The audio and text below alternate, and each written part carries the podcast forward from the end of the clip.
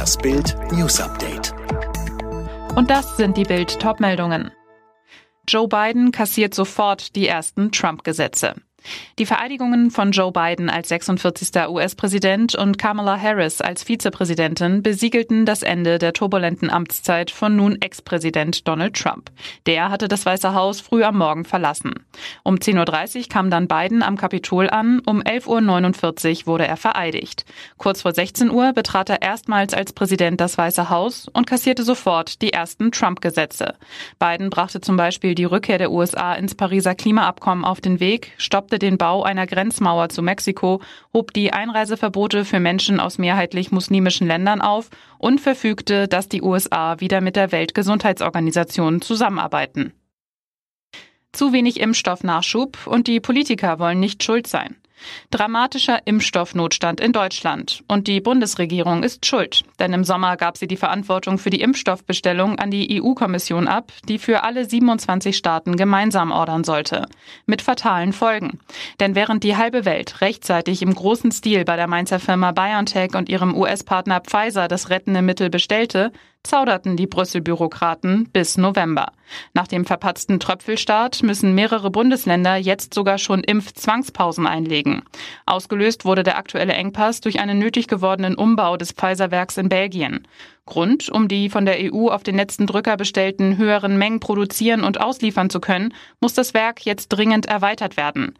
Ab Anfang Februar soll laut Gesundheitsministerium die Zahl der Dosen dann über Plan liegen. Und jetzt weitere Bildnews. Kanzlerin Merkel hat Joe Biden und Kamala Harris zur Vereidigung gratuliert. Regierungssprecher Seibert sprach auf Twitter von einer Feier der amerikanischen Demokratie. Merkel freue sich zudem auf ein neues Kapitel deutsch-amerikanischer Freundschaft und Zusammenarbeit. Der Deutsche Lehrerverband begrüßt die Verlängerung der Corona-Maßnahmen, auch wenn damit die Schulen länger geschlossen bleiben.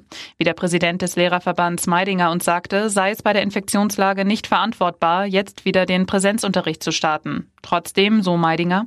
Ich glaube nicht, dass wir dieses Schuljahr abschreiben müssen. Ich glaube aber, dass wir einer bestimmten Gruppe von Schülerinnen und Schülern mehr Zeit geben müssen, das Angebot ein Jahr freiwillig zu wiederholen oder diese Gruppe jahrgangsmäßig zusammenfassen und in Lerngruppen zu unterrichten und die Defizite, die bereits im letzten Schuljahr aufgelaufen sind, aufzuholen.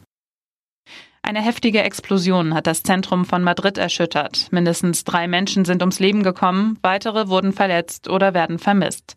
Bei Reparaturarbeiten war offenbar eine Gasexplosion ausgelöst worden. Die oberen Stockwerke eines Hauses wurden vollkommen zerstört.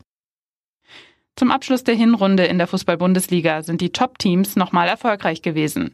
Spitzenreiter Bayern gewann 1 zu 0 in Augsburg. Der erste Verfolger Leipzig siegte zu Hause mit 1 zu 0 gegen Union Berlin.